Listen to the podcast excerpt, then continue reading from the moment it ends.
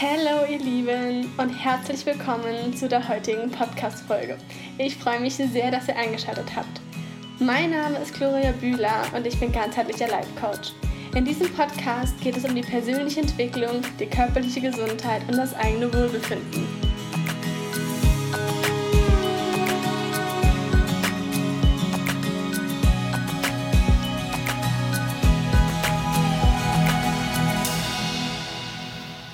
Dieser Folge spreche ich über das Selbstvertrauen und das Urvertrauen.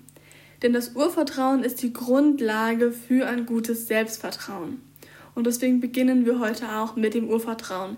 Denn mir ist es wichtig, dass ihr die Ursache und wirklich die Grundlage versteht. Das Urvertrauen ist die innere emotionale Sicherheit.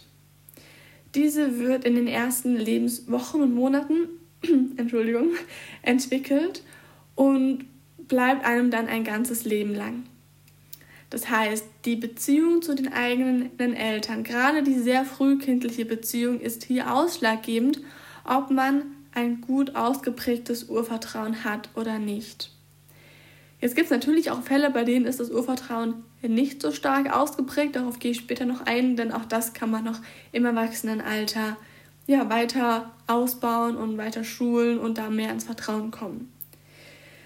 Das Urvertrauen ähm, wird also dann entwickelt, wenn das Kind das Gefühl bekommt, meine Eltern sind zuverlässig, meine Eltern sind immer für mich da, ich bin sicher, ich werde nicht alleine gelassen. So dieses Gefühl von, es ist oder es wird zumindest immer alles gut. Es ist ein natürliches Vertrauen in die Umwelt. Das Vertrauen in die Umwelt, das Vertrauen in sich, in die eigenen Fähigkeiten und aber auch in Mitmenschen. Also, dass man Mitmenschen vertrauen kann, dass sie einem wohlgesonnen sind, dass sie verlässlich sind und dass sie immer ihr Bestes geben. Das heißt, das Urvertrauen ist die Grundlage für das Vertrauen in sich selber, in die eigenen Fähigkeiten und auch in die Entwicklung vom Selbstwert, also von den Selbstwertgefühlen, darauf gehe ich später noch ein. Und es ist auch die Grundlage für die Fähigkeit, sich selbst und andere zu lieben. Wenn das Urvertrauen jetzt fehlt bzw. nicht so stark ausgeprägt ist, dann erkennt man das an einer mangelnden Beziehungsfähigkeit, an einer mangelnden Sozialkompetenz, an Bindungs- und Verlustängsten und auch allgemein an so Zweifeln an allem irgendwie. Also wenn man von, von Grund auf durchs Leben geht und sagt, ja, mir passiert eh immer das Schlechteste und ich, ich ähm, gehe immer mal vom Schlimmsten aus, dann kann ich nicht enttäuscht werden, dann ist es ein großes Indiz dafür, dass das Urvertrauen sehr schwach entwickelt ist. Und dass man daran arbeiten darf, wenn man möchte. Denn diese, diese Zweifel bzw. diese Einstellung von wegen, ich gehe erstmal vom Schlimmsten aus, dann kann ich schon nicht enttäuscht werden, das ist ein Schutzmechanismus. Und der taugt einem schon was, sonst, wurde er nicht, sonst wäre er nicht entwickelt worden. Also der, das Unterbewusstsein sorgt dadurch dafür, ähm, ja, dass wir nicht so stark enttäuscht werden. Aber es ist halt auch immer nur das gerade so nicht Schlimmste, das dann vielleicht passiert. Also vielleicht kennt ihr das. Ne, wenn ihr mit dieser Einstellung durchs Leben geht, dann habt ihr vielleicht selten das Gefühl, boah, ja, mir passieren immer die besten Dinge und mein Leben ist so schön und erfüllt. Denn dieses Gefühl haben eher die Menschen, die auch davon ausgehen, dass immer genau das Gute passiert, was man gerade braucht, was gerade gut für einen ist. Mm, lass uns hier ganz kurz mal noch ins Unterbewusstsein abtauchen. Ich will das gar nicht so sehr vertiefen. Ich würde gerne das einmal noch, noch mehr, mehr veranschaulichen, denn wenn man diese Einstellung hat, von wegen, dass, ähm, dass einem immer das Schlimmste passiert oder dass, dass man immer erstmal vom Schlimmsten ausgehen sollte, dann ist das, wie gesagt, dieser Schutzmechanismus, der im Unterbewusstsein gebildet wurde, aufgrund der Erfahrung, die man ähm, ja, in den vorigen Lebensjahren gemacht hat. Ähm, und das Unterbewusstsein möchte einem immer recht geben. Das bedeutet, dass wenn man diese innere Überzeugung hat, dass einem ja immer was Doofes passiert, dann wird das Unterbewusstsein dafür sorgen, dass man sich so verhält, dass man selber in diese Situation tatsächlich reinkommt. Das könnte jetzt vielleicht ein bisschen ein kleiner ein kleiner Schlag ins Gesicht sein. Ähm, aber tatsächlich ist es, ist es genau das, denn das Unterbewusstsein arbeitet für einen. In dem Fall ist es objektiv betrachtet gegen einen, aber subjektiv arbeitet das Unterbewusstsein für einen. Denn man hat ja selber diese Überzeugung und das Unterbewusstsein sagt sich, gut, die Überzeugung ist da, also machen wir jetzt alles, damit diese Überzeugung auch wahr ist. Denn wenn man eine Überzeugung hat, zum Beispiel eben, auch wenn es eine Überzeugung ist, wie dass einem immer was Schlimmes passiert, dann ist es dennoch eine Überzeugung. Und wenn einem dann andauernd was Gutes passiert, dann hätte man ja selber nicht mehr recht. Und das ist auch ein, Punkt, wo da das Be Do Health einschlägt, aber das wird es hier komplett sprengen.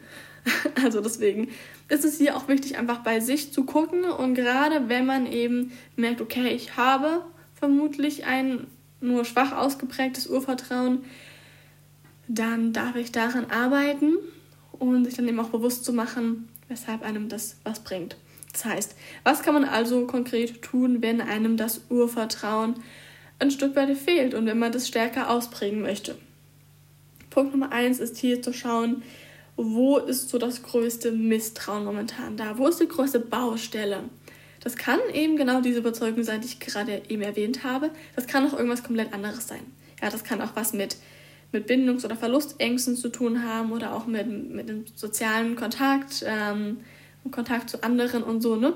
Ähm, also da einmal für sich gucken, wo ist hier gerade der größte Punkt, wo erkenne ich das gerade am meisten. Was bringt das jetzt mit sich? Denn das bringt jetzt sowohl, wenn wir bewerten wollen, positive und negative Dinge mit sich, aber ich würde es versuchen, komplett wertfrei zu betrachten. Denn nehmen wir wieder das Beispiel von eben. Man hat die Überzeugung, dass einem immer doofe, unschöne, ungute Dinge passieren.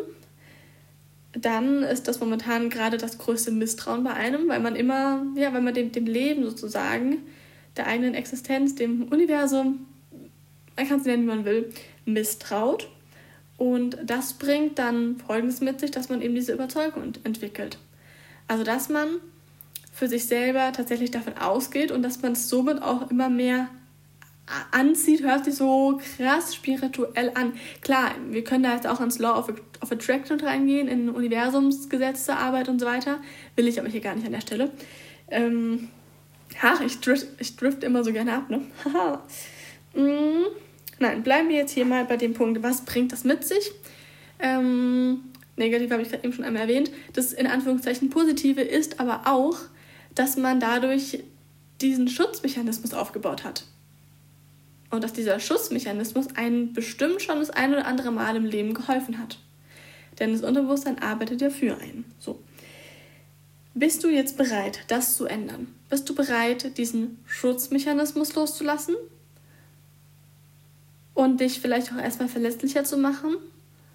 Erstmal eine andere Gewohnheit zu haben, aus der Komfortzone rauszugehen, eine andere Überzeugung zu entwickeln.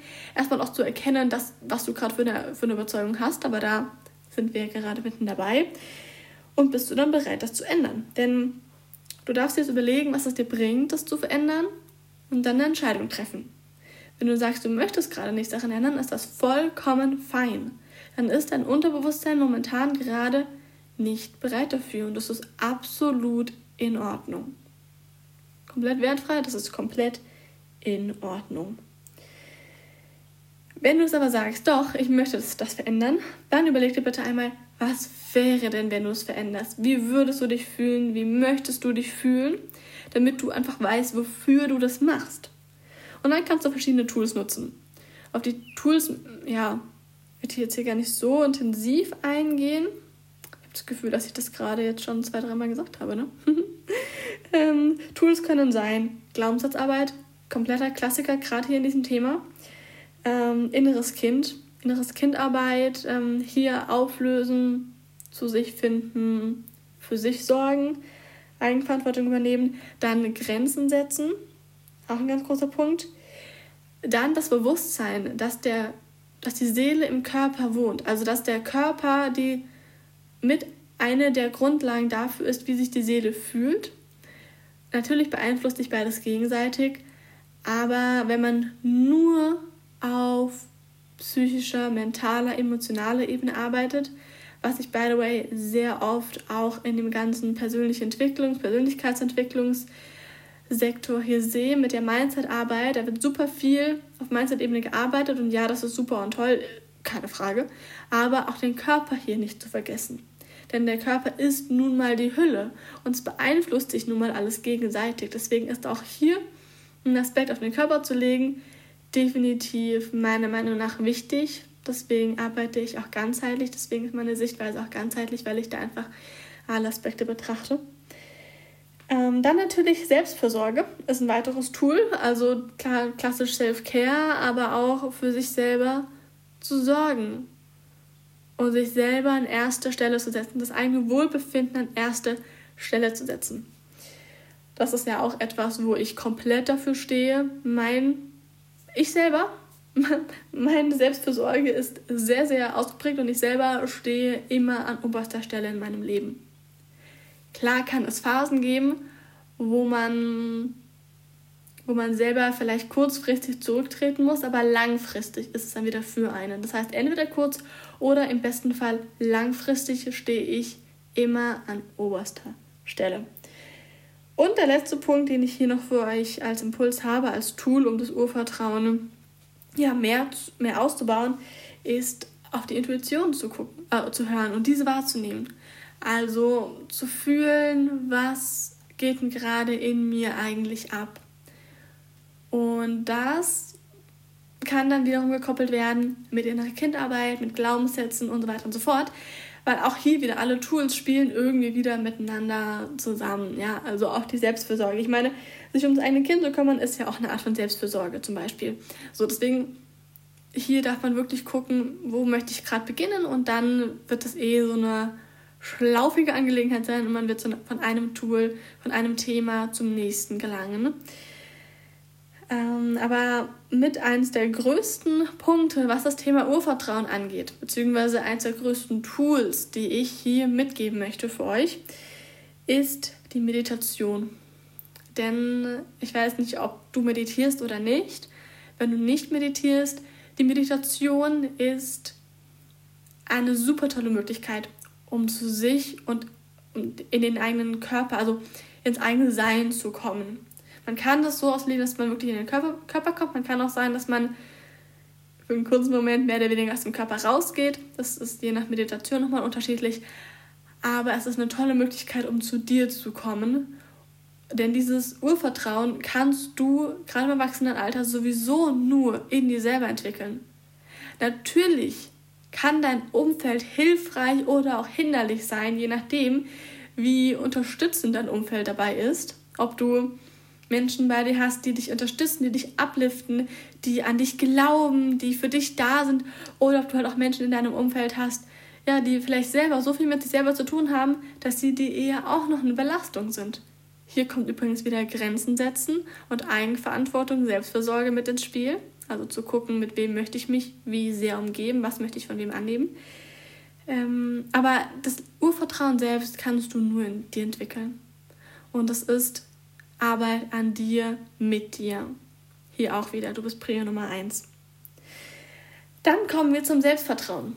Denn wenn du diesen ganzen Prozess durch, durchläufst, dann wirst du früher oder später sowieso auch an dein Selbstvertrauen kommen und dein Selbstvertrauen wird sich ganz automatisch dadurch entwickeln. Weil indem du zu dir findest, indem du lernst, anderen zu vertrauen, deiner Umwelt zu, zu vertrauen und dir selber zu vertrauen, hast du schon mehr oder weniger einfach als Beiprodukt dein Selbstvertrauen eh schon ein Stück weiterentwickelt. Ähm, was du hier machen kannst, wenn du konkret noch an deinem Selbstvertrauen direkt feilen möchtest, kannst du Dinge tun, die dir beweisen, dass du dir selber vertrauen kannst. Also zum Beispiel, wenn du dir eine, ein To-Do vornimmst, ähm, dann kannst du genau das umsetzen und tun und dann hast du dir selber bewiesen, du kannst dir selber vertrauen. Wenn du dir etwas vornimmst, dann führst du es auch aus. Das kann auch sein, dass du dir jetzt vornimmst, an deinem Urvertrauen zu arbeiten. Und dann führst du genau das aus. Das wiederum stärkt dein, selber, dein Selbstvertrauen, weil du kannst dir ja dann selber vertrauen. So, also ich hoffe, das war so weit verständlich. Das nochmal so als kleinen Impuls. Wenn du tatsächlich direkt an deinem Selbstvertrauen arbeiten möchtest, dann tu Dinge, damit du dir selber beweist, dass du dir selber vertrauen kannst. Aber wenn du an die Ursache möchtest, wenn du es wirklich von innen heraus aufbauen möchtest, dann schau dir dein, Unterbu dein nicht dein Unterbewusstsein, dein Urvertrauen an und arbeite da mit dem Unterbewusstsein. Aber das Urvertrauen ist hier wirklich die Ursache, die, die Grundlage, wie ich es vorhin schon erwähnt habe. Yes, so viel zum Urvertrauen und zum Selbstvertrauen. Ich hoffe, dass ich dir durch diese Podcast-Folge ein kleines bisschen Klarheit mitgeben konnte, Impulse mitgeben konnte und ja, du dich ein Stück weit besser verstanden hast, du ein Stück weit besser verstanden hast, wie das Urvertrauen dich selber und dein Wohlbefinden, dein Leben beeinflusst. Ich brauche wahrscheinlich nicht erwähnen, dass das Urvertrauen wiederum alles andere beeinflusst, beziehungsweise das, was das Urvertrauen mit sich bringt, nämlich das Selbstvertrauen und deine Ausstrahlung dadurch anderen gegenüber, dein Auftreten und so weiter und so fort. Wenn du hier Impulse hast, wenn du mir Feedback geben möchtest, wenn es dir gefallen hat, schreibe mir super, super gerne bei Instagram eine Nachricht oder bewerte auch gerne diesen Podcast hier. Da freue ich mich riesig darüber. Und jetzt wünsche ich dir erstmal einen wunderschönen restlichen Tag und bis bald.